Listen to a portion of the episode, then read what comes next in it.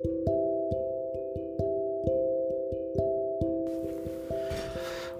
んばんは、断りの楓です。楓です。楓です。はい。今日は3月11日、え20時26分。今週は疲れた。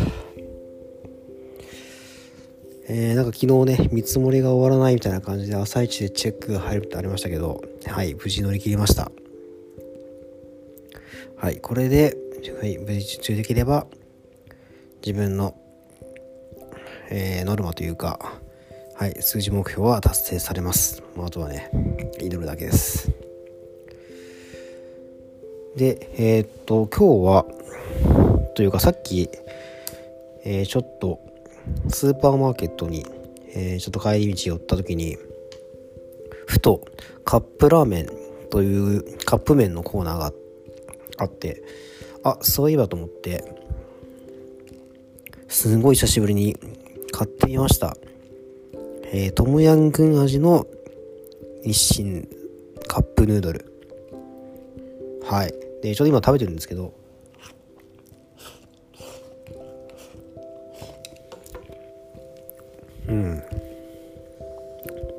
なんというか食べたのなんか数年ぶりなんですけども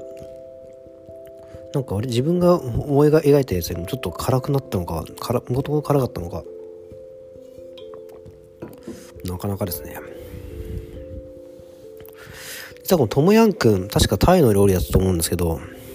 違ったら申し訳ないな。タイだよね。タイだよね。自分が1 5 6歳の時えー、タイ、まあ、ちょうど、まあ、ケリーもね、自分を東南アジアで、えー、暮らしていたので、自分がタイに、確か水泳かな？なんかスポーツの交流試合みたいなのが、姉妹校同士であって、で、それで、え、タイの学校にまあ、近くのね、東南アジアのいろんな姉妹校から人が集まって、水泳大会、水泳だけじゃなくてスポーツ大会的なのがあるんですけど、それで、えー、タイを訪れた時に、初めて食べたのがトムヤンくん。その時食べたのが初めて。で、自分は当時、トムヤンくんっていう食べ物を知らなくて、まあ、そもそもね、あの、水泳の大会で、あの、行くので、別にタイに遊びに行くわけじゃないので、別にタイの観光地とかね、調べていかないんですけども、タイの首都のね、バンコクに行って、2、3日滞在するっていう感じでした。で、姉妹校なので、えー、学校の人の、タイの学校の人の、えー、家に泊まる、まあ、ホームステイですね、を、えー、してました。でちょうどアメリカ人の、えー、家庭に、えー、泊めてくれて、まあ、せっかくタイにいたんだからタイ料理をみたいな感じで、えー、振る舞ってくれました。トムヤンクそれがねめちゃめちゃ辛くてですね。今食べてる別にカップヌードルが、まあ、美味しいと思うんですけど自分の想像の限界を超えた辛さでグリーンペッパーとかね結構てんこ盛りでいい思えばでこのそうめんっぽいのとあとライスご飯もねあってもうただめちゃ辛いんですよね。で水泳大会に出るって知ってるのになんでこんなに辛いものを出すのかっていうの結構ね衝撃を受けたんですがさすがにねあのホームステイで泊まる側なので頑張って笑いながら食べてえー、日本の話とかフィリピンの話をした記憶があります。でその時に結構アメリカ人っていうのは食事適当だなと思ったのは夕食はそんな感じで結構こう振る舞ってくれたんですけども、えー、朝食はねあのコーンフレークが置いてあるだけで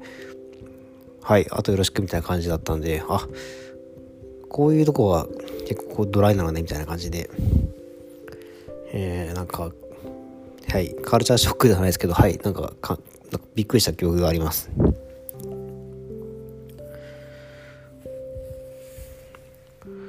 懐かしいな。なんかその家のたくさん部屋があって自分が通された部屋はなぜかウォーターベッドがあってでウォーターベッドを自分の部屋はあてがわれた自分はあてがわれた気がしますね。これがウォーターベッドか、みたいな感じで、えー、寝づらかった 記憶があって、なんかあれですね、あの、確か名前も忘れちゃいましたけど、なんとかホワイトさんだったと思うんですけど、えー、格泊まってもらって、いろんなとこに遊びに連れてってもらったんですけども、はい、食事がめちゃ辛かったのと、えー、ウォーターベッド寝づらかったなっていうのが思い出です。あと、タイのバンコク。もう2、3日しか滞在してないからな。フィリピンよりは街並みは綺麗だったと思うんですけども、やっぱ渋滞もすごくて、で、ところどころ寺院、お寺っぽいとこもあって、その辺が仏教の国だなという感じですけども、うん、やっぱりあの、あれか、あ、だんだん思い出してきた。めちゃめちゃ金持ちの人の家に遊びに行った記憶があります。ホームステイ先の人も、まあ、ホームステイで、あの、受け入れる側なんで、まあ、すごい豪華な家に住んでるんですけども、それに輪をかけて、えー、お金持ちの家の人の家に遊びに、えー、連れ連れてくれました。今だと、今思うとね、もうなんかあれですけど、まあ、タイという国のお国柄、まあ、15、6歳のね、あの、我々高校生ぐらいだったと思うんですけど、何のためらいもなくみんな無免許運転で車でね、みんなで移動して、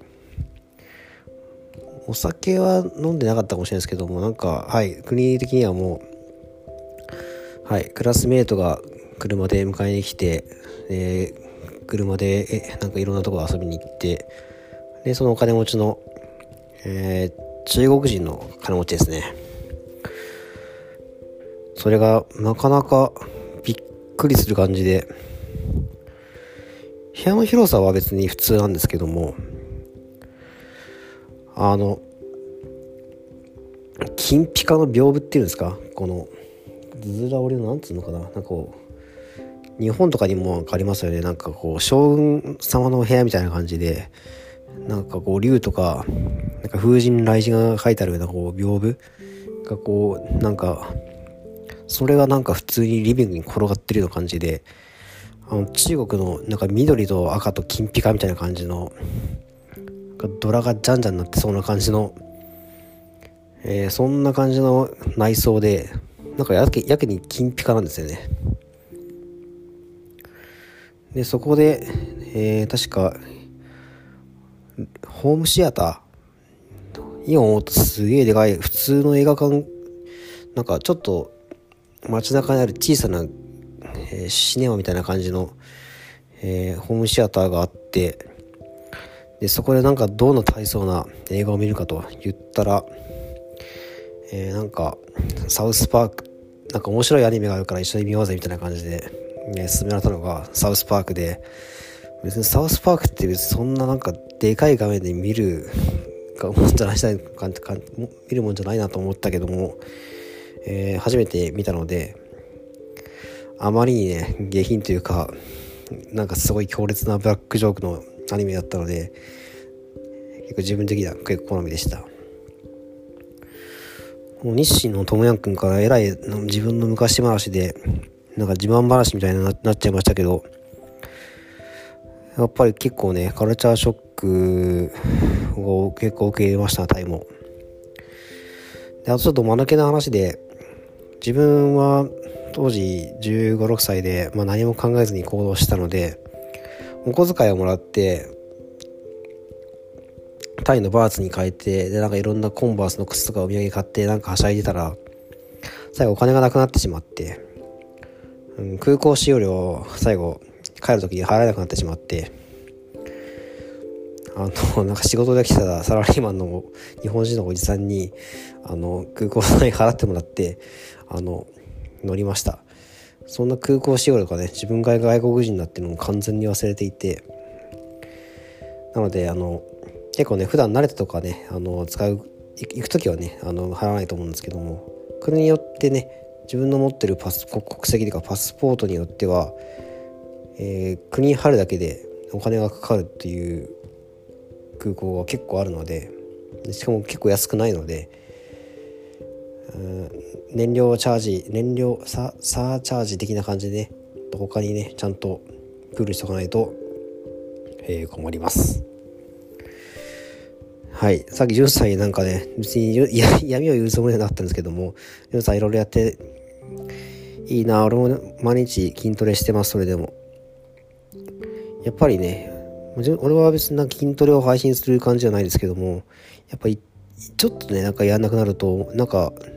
雨今日雨が降ったからやんないとか今日は仕事で遅いからやんないってな感じでこう理由が作っちゃうのでちょっとね負荷は軽くてもいいので自分を毎日やるようにしてます。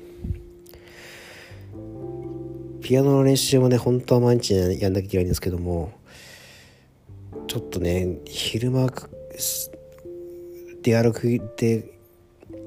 家で練習するガッツがないので在宅の時とかえー、休日の時に集中してやるようにしてます。それでも2日に1回は最低やりたい。最近は在宅が減ってて練習が減ってる。はい。そんなこんなでね3月12日明日土曜日は虎ノ門明日はカメレオンユリアが、えー、見れます。なんかバカにテンションが高い感じで なんか大告知をしていてさすがだなと。なんだかんだ言ってやっぱやる女ですね。やる女性ですね。で、えー、明日は、えー、ギターのお二人が主役です。で日をまたいで13日。日曜日はアイレイ族の、えー、テレビ放送、えー、こちらも、えー、みんな大好きブログドットアッシュくんが来るのではいちょっと盛り上がるかどうかはちょっとあれですけどもこうね静かなね盛り上がりを